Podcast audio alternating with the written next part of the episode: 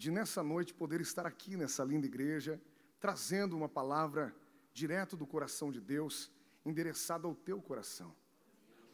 Que Deus me use pela sua misericórdia uma vez mais, porque sou totalmente dependente dele. As minhas pernas estão tremendo, estou com frio na barriga, mas isso é bom, porque eu nada posso fazer por você, mas aquele que está aqui comigo, esse pode fazer mais do que você imagina. Que Deus abençoe, pastor Adalberto, querido, um prazer conhecê-lo pessoalmente, que felicidade estar aqui. Eu disse para ele na, na câmera, na transmissão, a igreja parece um pouco menor, e quando eu cheguei aqui eu me espantei, que igreja linda. Que Deus abençoe o Senhor, a sua família e o trabalho das vossas mãos. João, querido, meu escudeiro, motorista, fotógrafo, canta, ora, prega. Ele, quando ninguém dá glória, ele dá glória para não deixar o pregador sem graça. Que Deus abençoe a tua vida. É combinado com ele já. Eu disse: se você não glorificar, a gente vai conversar depois. Quem veio aqui para ouvir a palavra de Deus, diga amém. amém. Lucas capítulo de número 15, a partir do versículo de número 11. Diz assim a palavra do Senhor: Certo homem tinha dois filhos. O mais moço deles disse ao pai: Pai, dá-me a parte dos bens que me cabe. E ele lhe repartiu os haveres. Passando não muitos dias, o filho mais moço, ajuntando tudo o que era seu, partiu para uma terra distante e lá dissipou todos os seus bens, vivendo dissolutamente. Depois de ter consumido tudo, sobreveio àquele país uma grande fome. E ele começou a passar necessidade. Então, ele foi e se agregou a um dos cidadãos daquela terra, e este o mandou para os seus campos a guardar porcos. Ali desejava ele fartar-se das alfarrobas que os porcos comiam, mas ninguém lhe dava nada.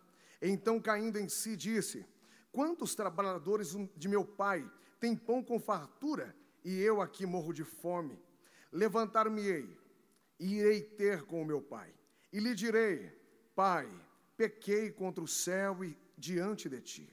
Já não sou digno de ser chamado teu filho. Trata-me como um dos seus trabalhadores. E levantando-se, foi para o seu pai.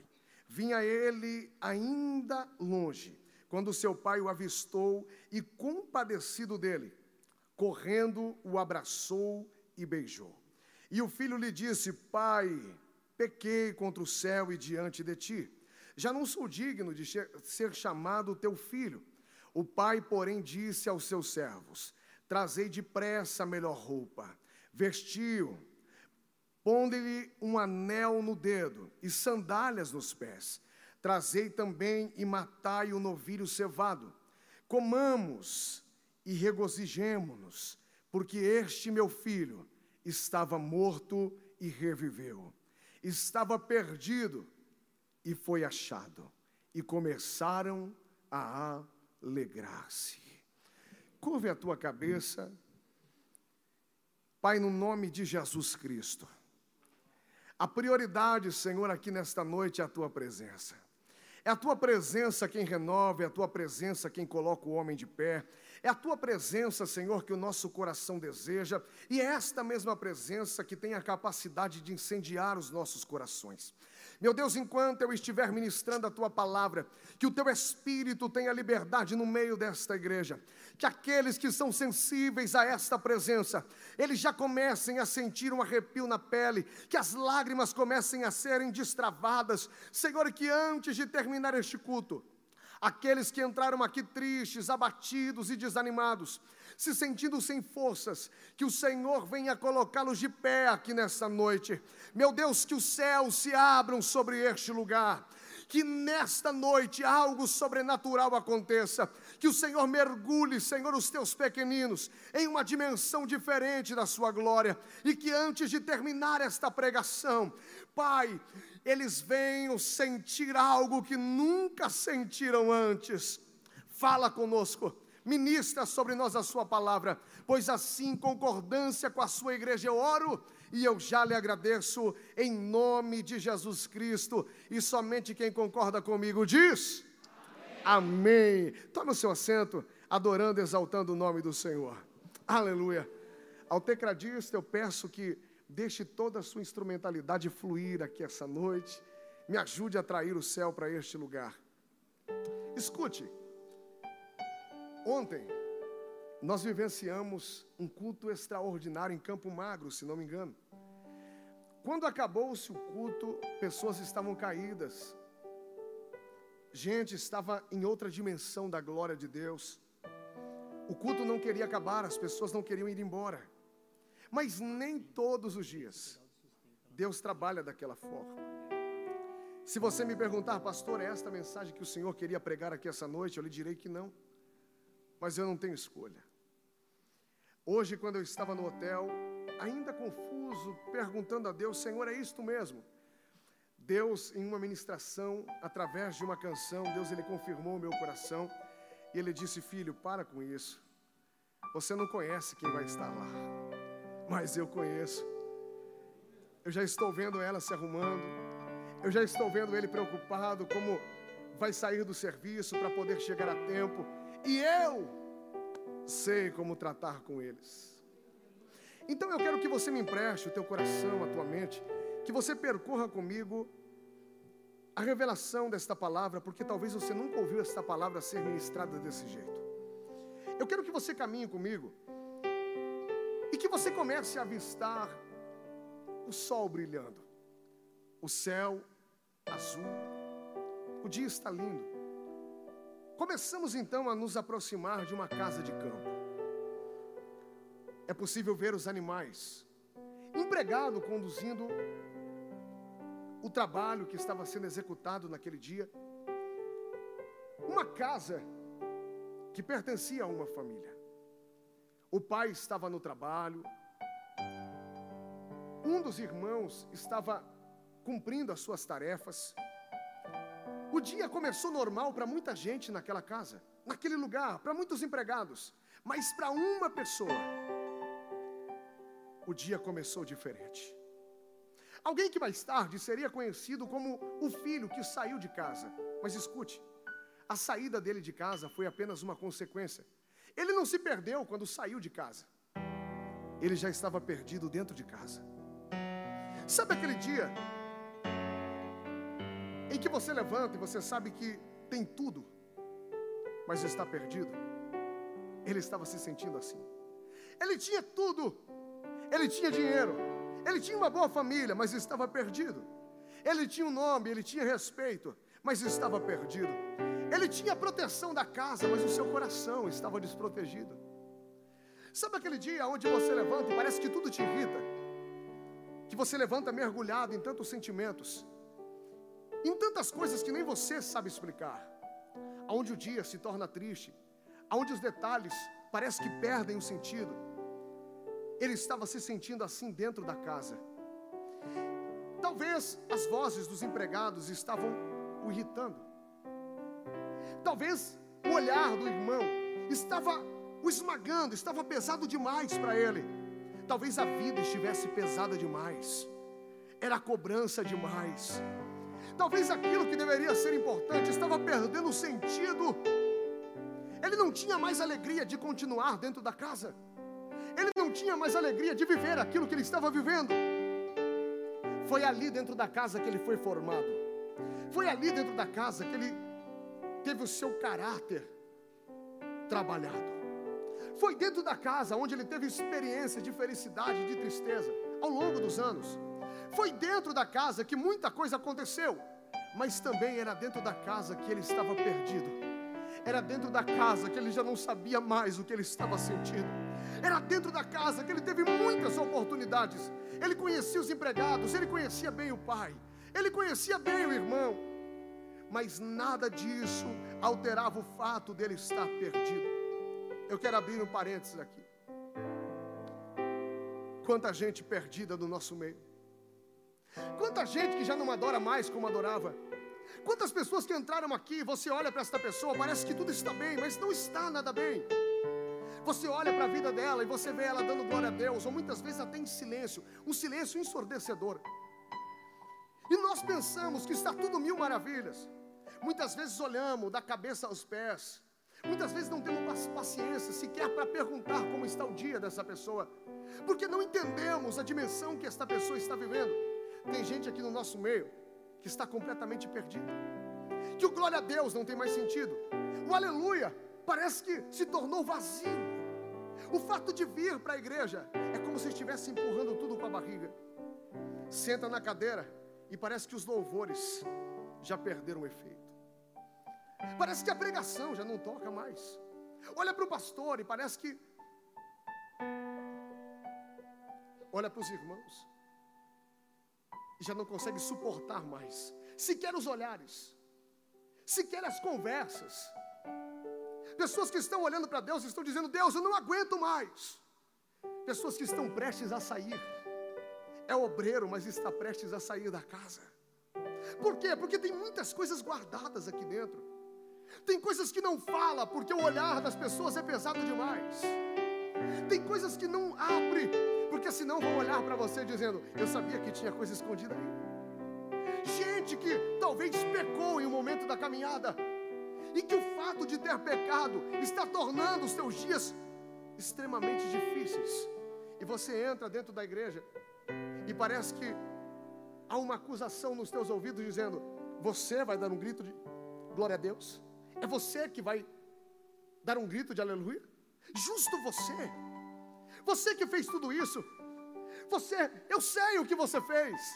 Aí de repente você começa a se sentir o pior de todos as coisas parecem estar cinzas, tudo perdeu a cor, mas ninguém, o problema, escuta, solidão, não é ter, não é não ter ninguém para conversar, solidão é quando você tem muitas pessoas e não tem ninguém em quem você confia, isso massacra qualquer um, porque nós estamos vivendo dias como esses, dias onde muitas pessoas estão perdidas, mas não tem ninguém para se abrir porque é um perdido condenando o outro.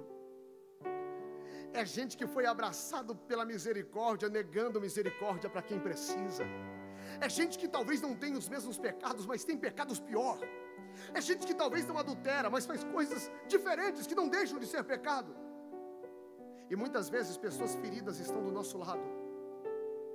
E basta um sinal de fraqueza para olharmos para ela como se elas fossem as piores pessoas do mundo. Ele estava perdido dentro da casa.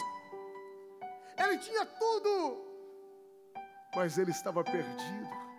Ele tinha pose de obreiro, ele tinha pose de adorador, mas ele estava mergulhado em um mar de sentimentos que ele não conseguia compreender. Pastor, ele é fraco? Não, ele é humano, porque não existe nenhum super-herói aqui. Sabe por que, que muitos pulam de uma ponte, se jogam na frente de um carro, e você diz, nossa, mas no culto passado ele estava dando grito de glória a Deus. Deus ele não se importa com a nossa performance. Deus ele conhece aquilo que está do lado de dentro. E Deus ele sabe que muitas vezes aquilo que você está dizendo com a boca é muito diferente daquilo que está aqui dentro.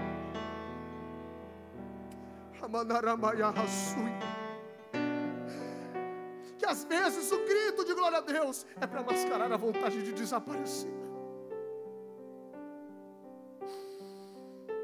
Esse moço estava perdido dentro da casa.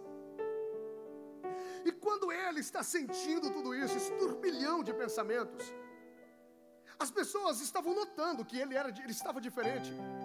Porque quem te conhece ao longo da caminhada, quando te olha, consegue identificar alguns sinais da sua vida. Olha e pensa: ele está passando por alguma coisa. Porque você não era assim, você não se comportava assim. Então muitas pessoas que estão próximas a você entendem que algo está acontecendo. Eles entendem pelo teu jeito de falar, pelo teu jeito de agir.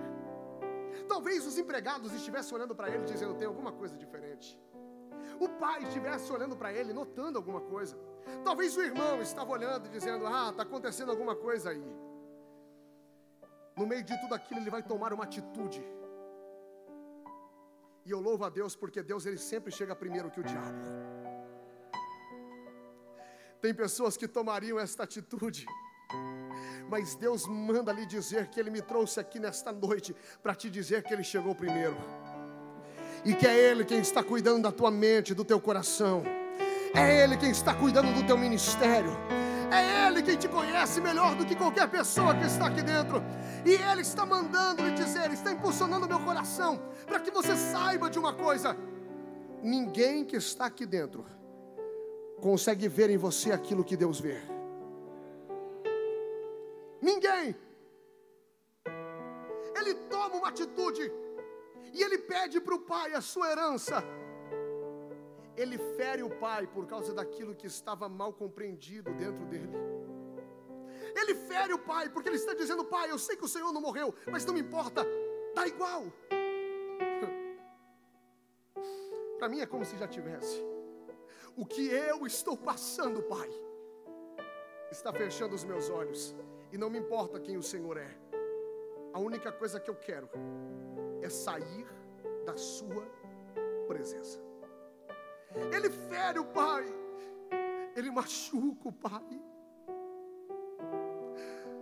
O pai não tinha nada a ver com aquilo que ele estava sentindo. O pai não tinha nada a ver com aquilo que fizeram para ele. O pai não tinha nada a ver com a traição, talvez que ele havia sofrido.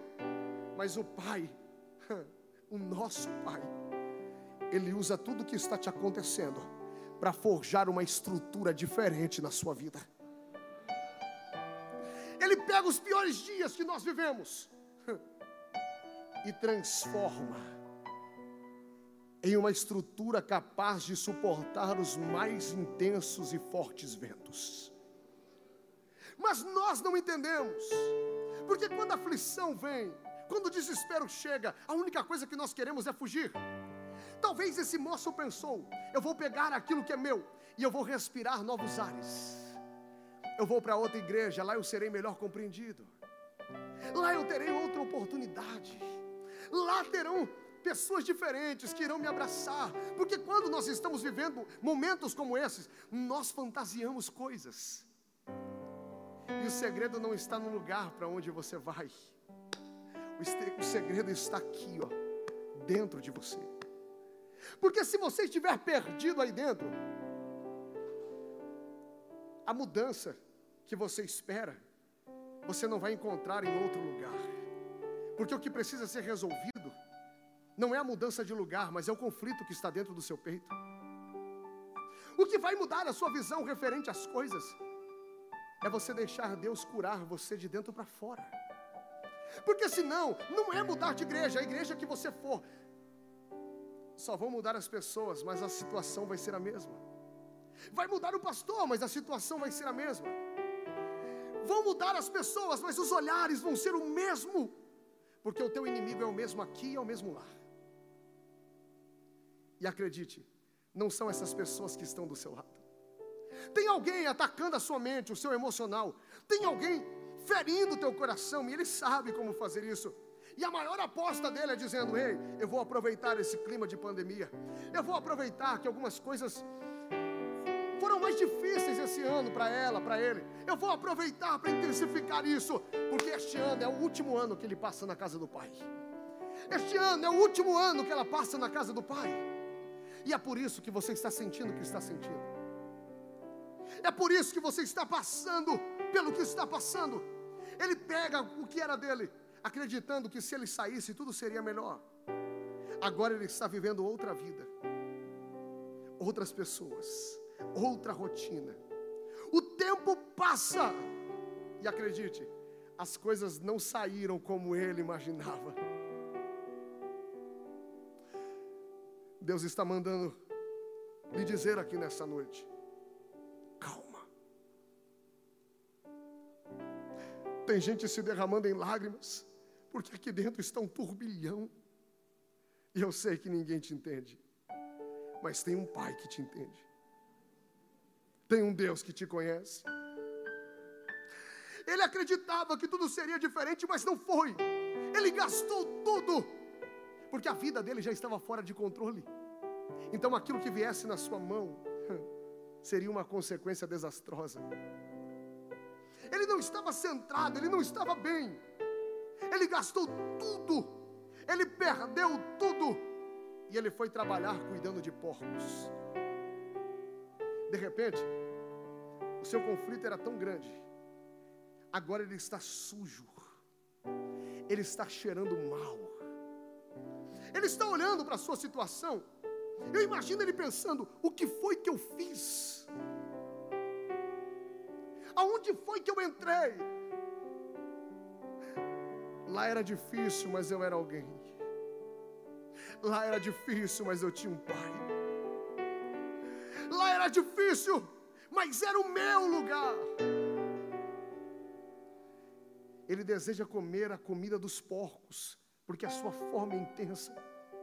Mas ninguém me dá nada. Ele olha e diante de toda aquela situação, ele vai se lembrar da casa do pai. E a primeira coisa que ele se lembra é do pão, porque na casa do pai, somente na casa do pai, tem o pão que alimenta de verdade. Enquanto eu estou pregando aqui, há algo diferente que está te abraçando aí. Tem uma força que está te envolvendo. E o grito que estava preso na garganta, as lágrimas que já não rolavam mais, serão destravados aqui nessa noite. Tem gente que entrou nessa igreja fisicamente de pé, mas com a alma de joelho. Mas Deus manda lhe dizer: antes de terminar este culto, eu vou te colocar de pé aqui essa noite. Satanás pensou que seria o último dia, o último ano, pensou que seria os últimos momentos na casa do Pai, mas tu vais sair daqui de cabeça erguida, vai sair daqui com a visão ampliada.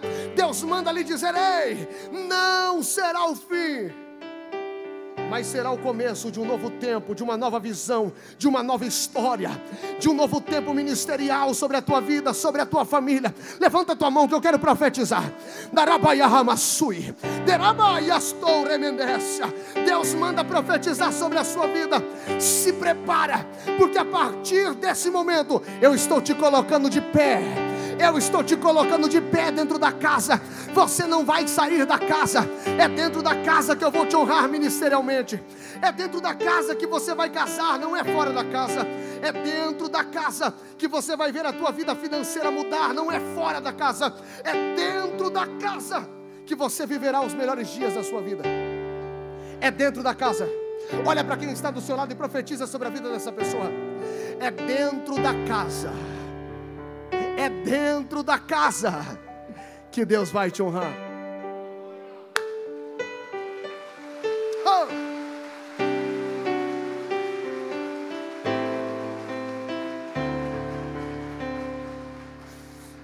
Fora da casa, ele estava desprotegido. Ele fugiu de uma humilhação, que talvez nem era humilhação, mas ele se sentia assim, para viver uma humilhação pior. Se você soubesse o quanto o seu pastor te ama, você não pensaria o que pensa. Se você soubesse o quanto de pastores que tem por aí que não cuidam, que não se preocupam, que não estão nem aí, que não conseguem trazer uma palavra pastoral para alimentar a nossa alma. Se você soubesse o cuidado que Deus tem tido com você.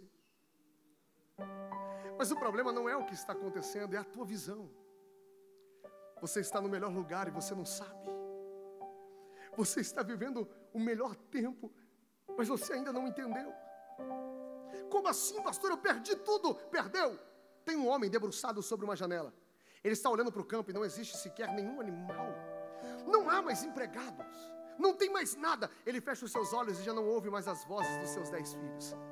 Os seus únicos amigos olham para ele e dizem: Certamente você pecou, tem alguma coisa escondida e você merece viver o que está vivendo. Ele puxa papo com a sua única companheira de anos. A mulher que viveu coisas com ele, coisas boas e coisas ruins, ela olha para ele e diz: Olha, acabou para você, amaldiçoou o seu Deus e. Eu acho que ninguém aqui enterrou dez filhos. Tu não sabe o que é sofrimento. Mesmo vivendo a fase mais difícil da sua vida, ele olha para o céu e diz: Deus, antes eu te conhecia só de ouvir falar.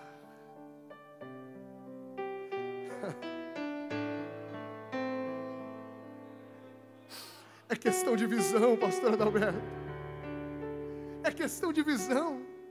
Antes eu te, eu te conhecia só de ouvir falar, Deus. Mas hoje, os meus olhos te veem. No original, quer dizer assim: hoje, depois de ter perdido tudo, depois de já não ter mais lágrimas para chorar, o meu coração te sente.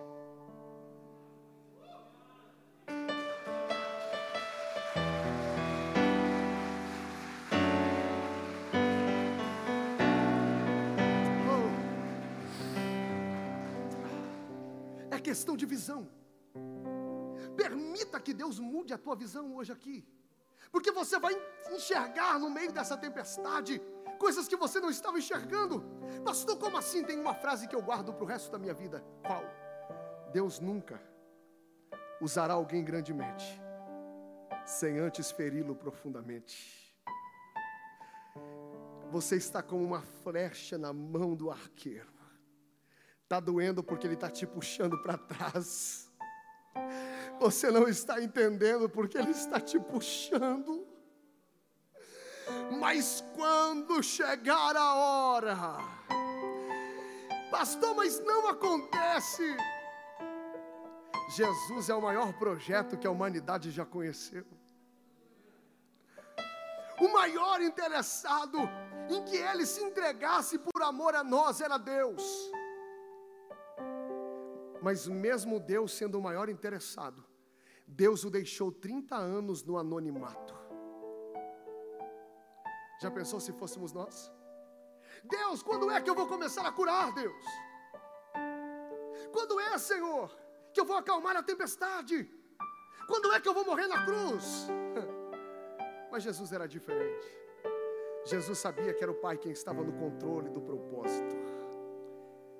E quando chegou o dia, Deus fez através de Jesus em três anos aquilo que não havia realizado em 30. O teu ministério está na mão de Deus.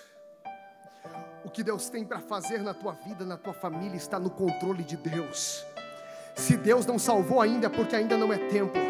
Se Deus ainda não soprou o teu nome, é porque ainda não chegou o momento. Se Deus ainda não te levantou, se Deus ainda está te escondendo, é porque ainda não chegou o tempo. Mas quando chegar o tempo, quando chegar a hora, aquilo que não aconteceu em anos, Deus fará acontecer em dias. Aquilo que não aconteceu em uma década, Deus vai fazer acontecer em um mês. Deus está mandando lhe dizer nessa noite: acalma o teu coração, porque não foi você que me escolheu, fui eu quem te escolhi. Descansa no Senhor.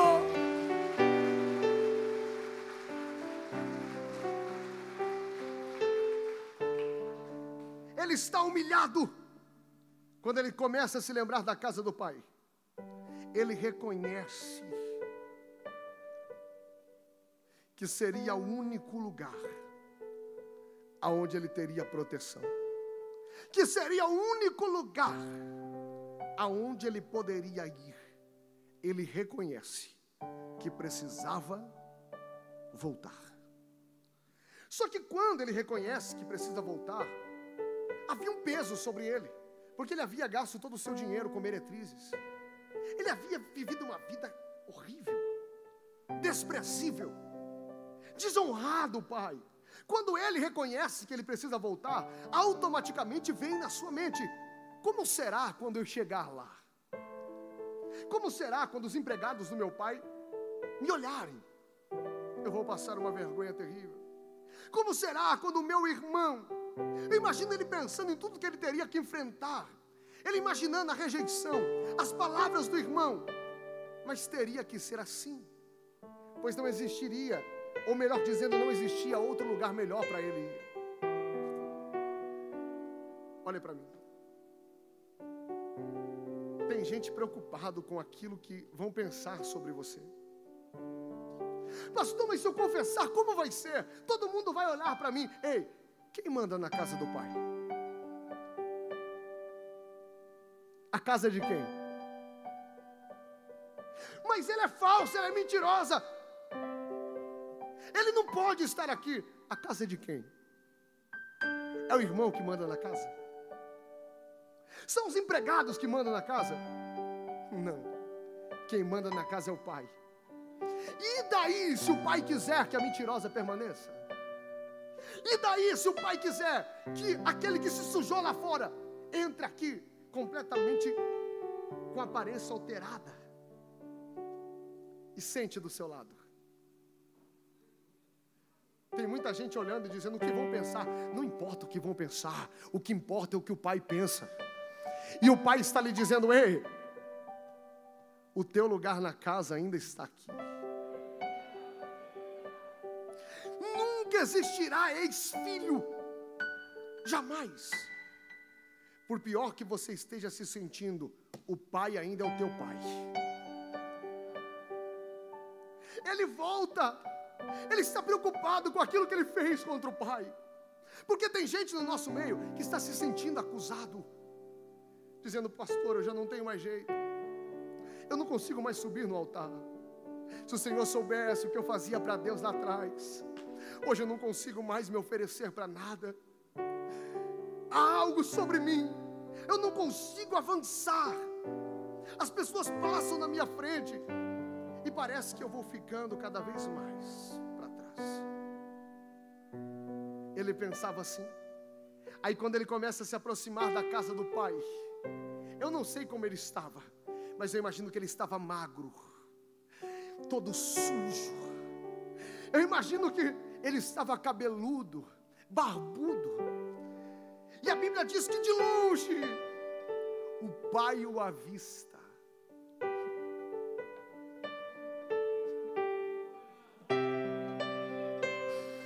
quando tu entrou naquele carro hoje, tinha dois olhos como chamas de fogo inclinados na tua direção.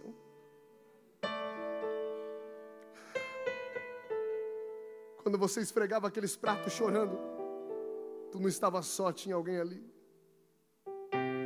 Quando você abriu a porta da sua casa e saiu em direção à casa do Pai, o Pai te viu, viu a cor da tua roupa sondou o teu coração. Ele conhece tudo sobre você.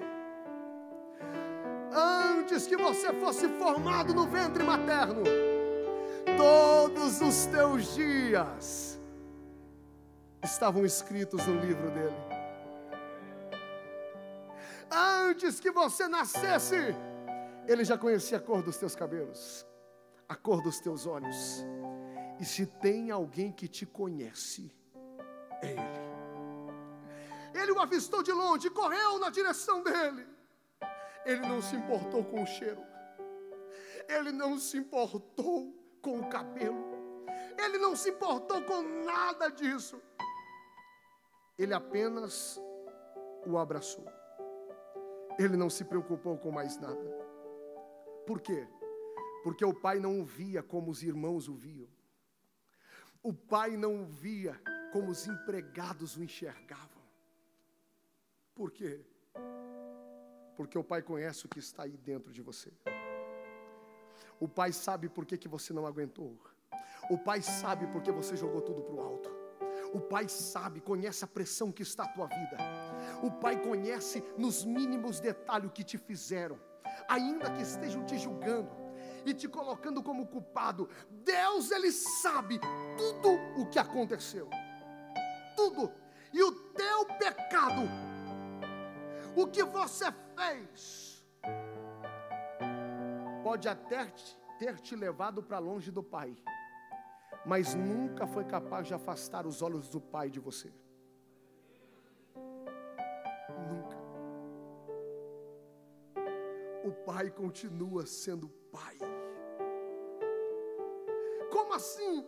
O pai olha para ele, a Bíblia vai dizer que quando o pai o abraça, ele diz aos empregados: depressa!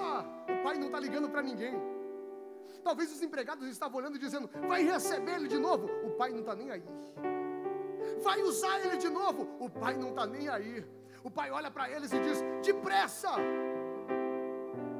Tragam roupas limpas, calcem ele, coloquem um anel no dedo dele e vamos festejar. engraçado é que o pai já tinha tudo preparado. Por quê? Lembra o dom que o pai te deu? Você hoje não sente mais. Mas o pai não entregou o que é teu para mais ninguém. Ele está lhe dizendo: volta. Não é uma volta apenas física, volta com todo o teu ser para a minha presença, porque eu vou te usar como nunca te usei. O que é teu está nas minhas mãos e eu vou te entregar de novo. Tu vai voltar a profetizar, tu vai voltar a pregar, tu vai voltar a fazer as coisas na casa do Pai com excelência. O Pai vai voltar a te dar projetos. O Pai vai voltar a te usar de uma forma extraordinária. O Pai está lhe dizendo: Ei, a casa é minha e eu uso quem eu quero do jeito que eu quero, da maneira que eu desejo. Levanta a sua mão, levanta a sua mão. Os irmãos não têm nada a ver com isso. Não importa quem esteja olhando de cara feia. O Pai está se colocando na sua frente hoje. E que palavra é essa? Quem atentará a acusação contra os meus escolhidos? Sou eu quem o justifico. Nenhuma condenação há para aqueles que estão em Cristo Jesus. Por quê, pastor? Porque o sangue de Jesus Cristo é quem está tirando essa acusação da tua mente hoje. O sangue de Jesus Cristo é quem te purifica de todo e qualquer pecado. Deus está lhe dizendo: recebe liberdade para me adorar, recebe liberdade para me glorificar recebe liberdade para entrar na minha presença e ser aquele adorador que você era lá atrás. Recebe liberdade. Eu vou te deixar adorar. Eu vou te deixar adorar. Fecha os teus olhos. Fecha os teus olhos, fecha os teus olhos. Eu vou te deixar adorar. Deus está me dizendo, filho, eu tenho profeta no meio do povo. Eu tenho missionária que eu escolhi desde o ventre. Eu tenho gente que hoje está mal compreendido, não está entendendo nada, mas ainda é meu escolhido. Oh, uma vez escolhido, sempre escolhido. Se eu fosse você, adorava. Se eu fosse você, adorava. Eu vou te dar 30 segundos para adorar. Eu vou te dar 30 segundos para romper a toda acusação. Para entrar na presença, não é de qualquer um entra na presença do teu Pai, do teu Pai, do teu Pai, do teu Pai. Jesus, ah, me perdoa pelo que eu fiz dela, quando a essência és tu, a essência. Recebe essa graça. Recebe essa graça. Recebe esse bálsamo sobre as tuas feridas. Se coloque de pé, se coloque de pé. Eu estou sentindo uma liberdade do Espírito aqui extraordinária.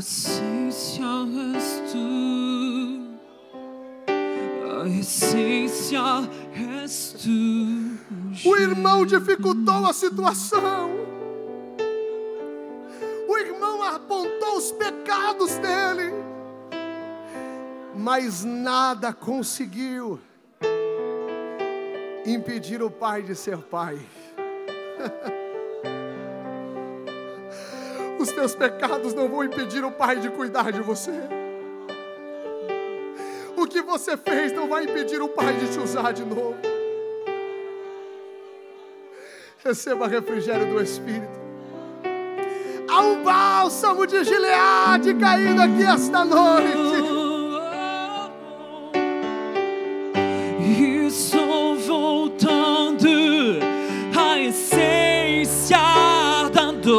Coração e a essência és tu. A essência és tu, Jesus. Ah,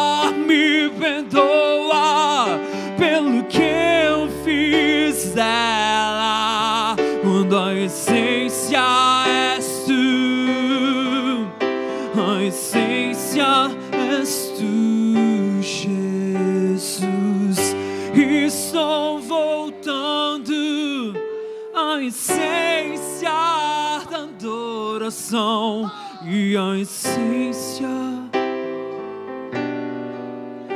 a essência és tu.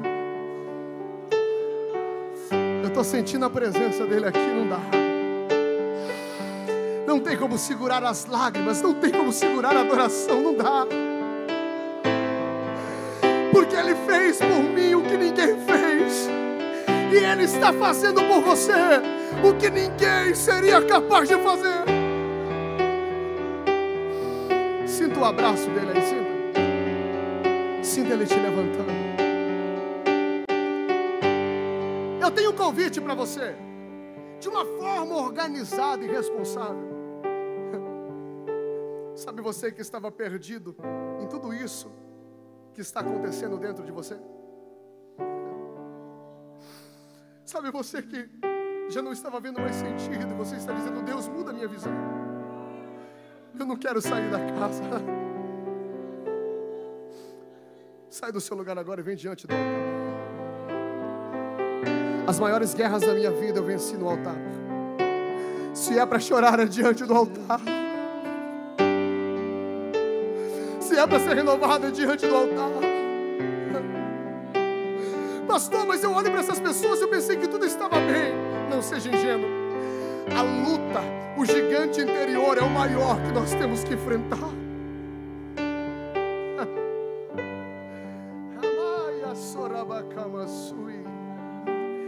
Chora! Hoje é noite de lágrimas na presença do Pai.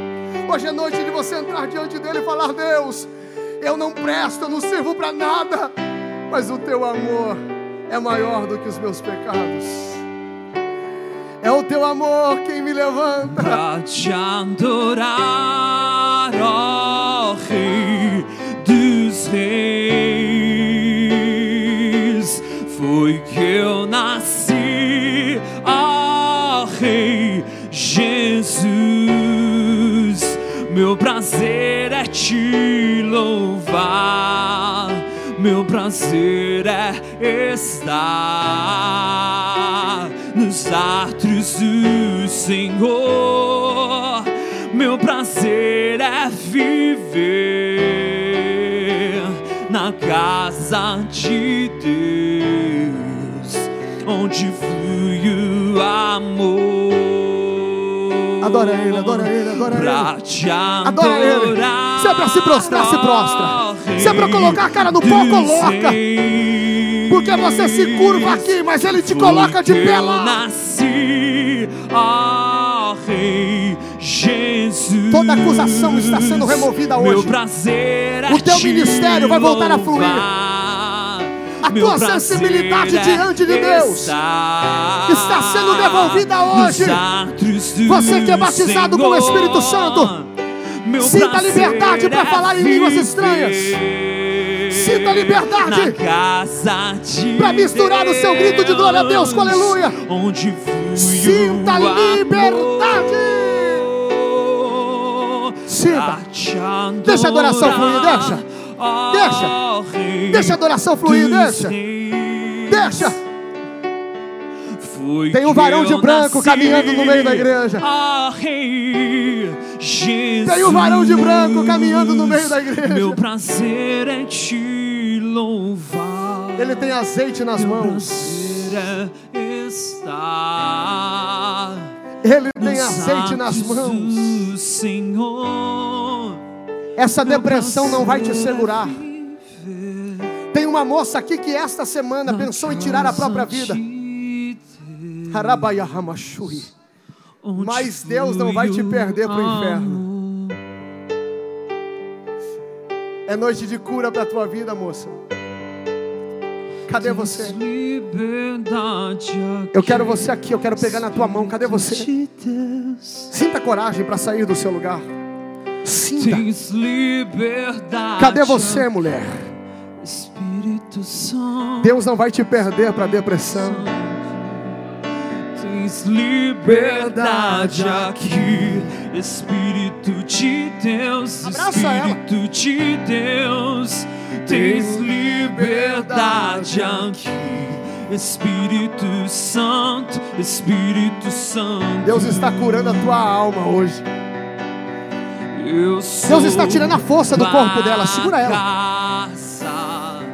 Há uma cura caindo sobre a tua vida tão poderosa Satanás está perdendo a força agora. Seja visitada por esse poder, por esta presença. Agora. tua casa, tua morada. Eu sou Arabaia, Shui. Deixa Jesus trabalhar, deixa. O teu perdão é completo. O teu perdão é completo. Ele sara minha alma. Ele sara minha alma. O teu perdão é completo. Cadê você que é se afastou de Jesus? completo. Ele sara Se houver alguém aqui essa noite que se afastou de Jesus, volta para Jesus hoje, volta. Volta para casa do Pai. Talvez você não queria ter vindo, mas alguém te convidou, acabou dando tempo. E você está dizendo: por que eu vim? Tu veio para voltar para a casa do Pai. Cadê você? Se houver alguém aqui, dá um sinalzinho com a tua mão. Fala assim, pastor, eu quero voltar para a casa do Pai. Tem alguém aqui essa noite? Se tiver, dá um sinalzinho com a tua mão. Tem uma vida aqui. Aonde está a segunda vida? Volta para Jesus, volta. Se houver mais alguém, dá um sinal assim com a tua mão. Volta para Jesus, volta. É. Volta para Jesus. Volta. Eu já vou orar por essas pessoas para finalizar, não temos mais tempo. Mas pela última vez eu te chamo. Volta para Jesus.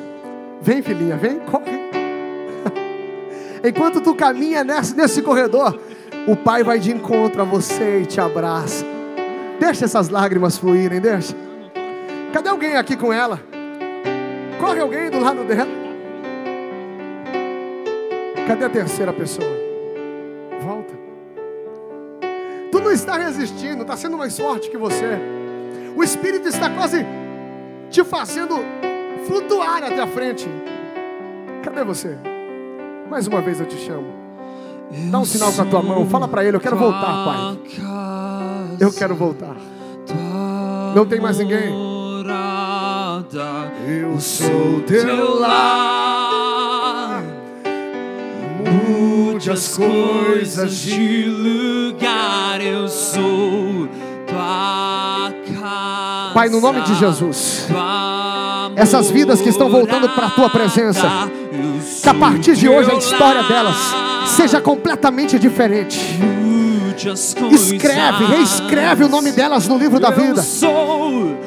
Que toda a força do inimigo. Seja obrigado a partir em retirada agora.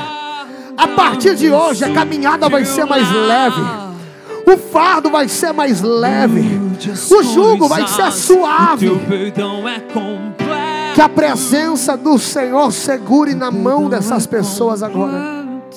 E que eles saiam daqui fortalecidos pelo teu Espírito. Essas vidas que vieram diante do altar, dizendo: Deus, eu preciso de uma nova visão. é Eu preciso de cura. Começa a curar eles agora. É. Eles não vão sair da casa. Eles vão crescer dentro da casa. Eles serão os futuros pastores, os futuros missionários. Eles serão aqueles que serão enviados por esse ministério. Eles serão aqueles que terão experiências extraordinárias dentro desta casa. Irão crescer em espírito aqui dentro. Receberão dons, Senhor, sobrenaturais, poderosos para saquear e abalar o inferno. A partir de hoje, a visão do céu está vindo sobre a mente de cada um deles. A visão do céu, a visão do céu. Anarabaya Hamassui. O teu perdão é completo. O teu perdão é completo. Sara minha alma. Sara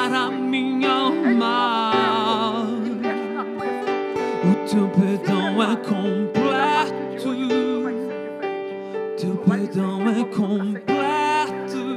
Ele sara minha alma. Eu te visito da cabeça aos pés agora. Sopra Espírito, sopra Espírito. Anarabaia, segura ela. Minha alma Pai, nós te agradecemos pela tua minha palavra. Nós te louvamos por tudo isso que o Senhor está realizando aqui. Lhe peço pela liderança dessa igreja. Senhor, que o Senhor traga um tempo de crescimento tão extraordinário. Que o Senhor venha usar os pastores desta casa de uma forma tão poderosa que faça com que esta cidade sinta a glória do Senhor que emana, Senhor, de dentro desta igreja, de dentro deste ministério. Pai, eu libero uma palavra profética. Nunca se viu, nunca se ouviu neste ministério um tempo onde o Senhor levantará tanta gente com muitos dons, colunas para esta casa, gente que vai transbordar da tua unção e da sua glória. Obrigado, Senhor, por este culto. Em nome de Jesus. Somente você que está saindo daqui debaixo dessa palavra. Somente você que acredita. Somente você que está saindo daqui para viver um novo tempo. Joga as suas duas mãos para o alto. Dá um brado de glória aqui dentro. E aplauda o nome do Senhor. Porque dele, por